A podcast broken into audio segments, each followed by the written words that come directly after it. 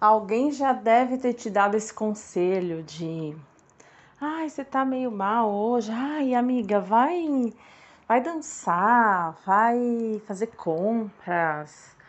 Ai, vamos comer um doce, vamos sair, né? Isso é visto como algo super positivo. Ai, nossa, tá vendo? Eu tava lá mal e aí só de fazer isso já fiquei melhor e tudo mais. É, eu vejo isso também como uma forma de fuga. Né? Então, quando se trata de algo uh, pontual, um dia ou outro aí você acordou é, mal e você quer fazer alguma coisinha assim para sair dessa bad, mas até quando, né? Até quando você vai fazer isso? Ficar buscando esses subterfúgios para não sentir, para não lidar com as suas lembranças, para não lidar com as suas emoções. E o meu convite hoje, então, é que é para que você se sinta segura em sentir, se sinta segura em lembrar. É seguro sentir, é seguro lembrar. Então, o meu convite de hoje é para que você sinta.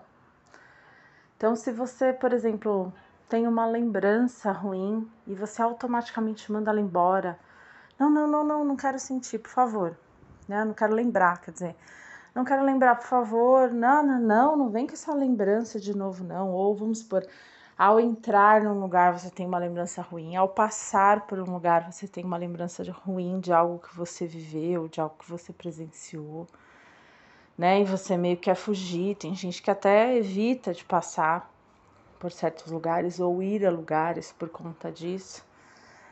É e se você fizer né, esse movimento de falar, não, é, é seguro, é seguro lembrar, é seguro ter lembranças.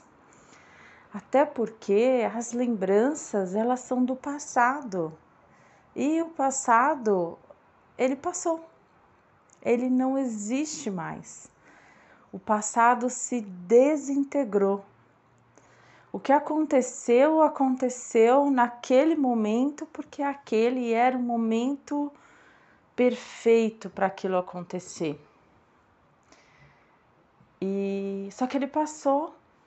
Então, você ao invés de né, é, refutar, ao invés de negar as suas lembranças, você vai dizer não é seguro lembrar, né? O passado já passou, aquilo fez parte da minha história.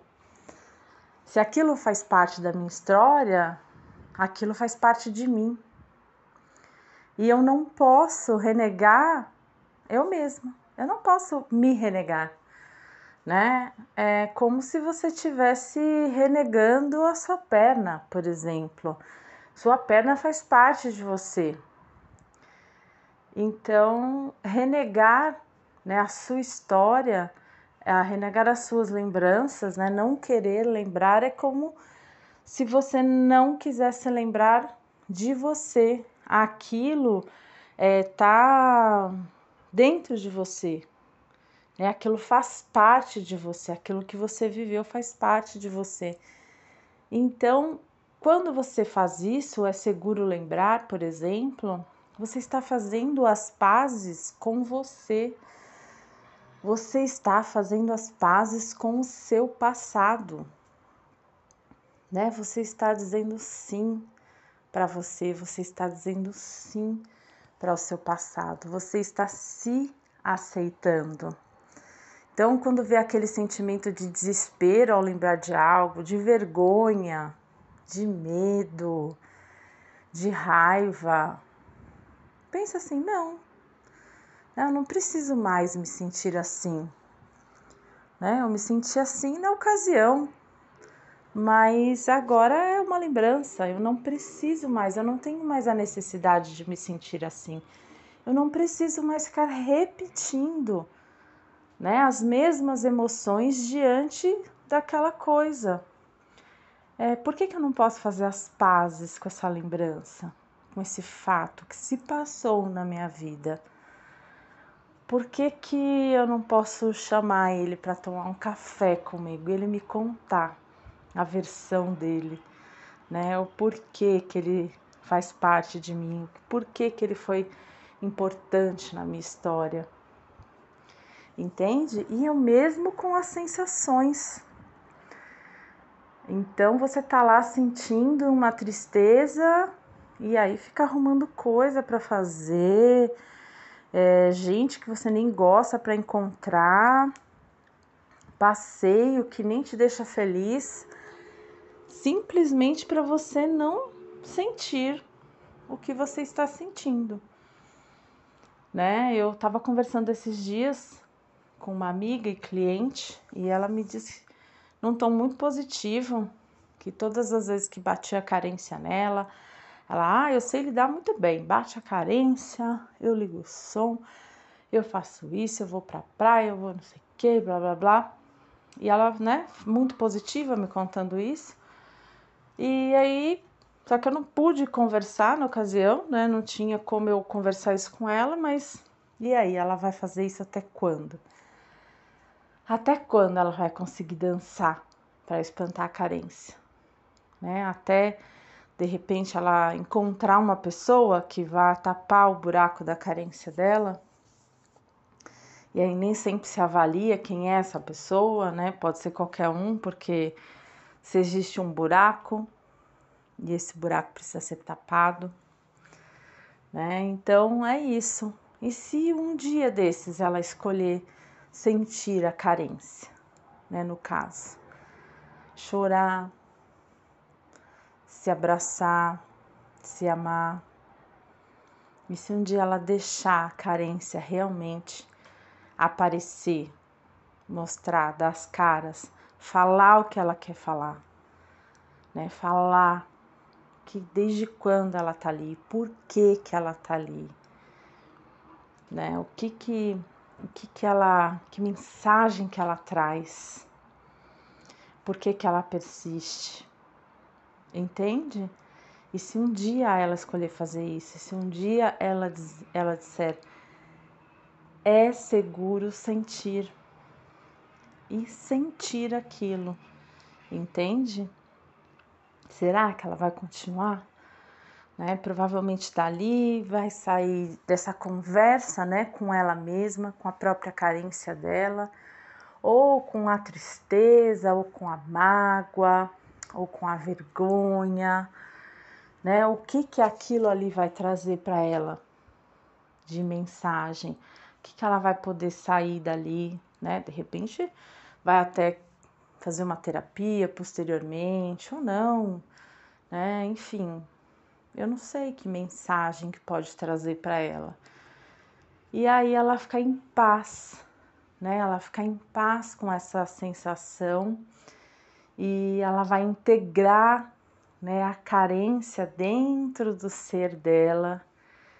E a carência não vai mais viver isolada e separada dela. A carência vai fazer parte dela e ela se transforma, né?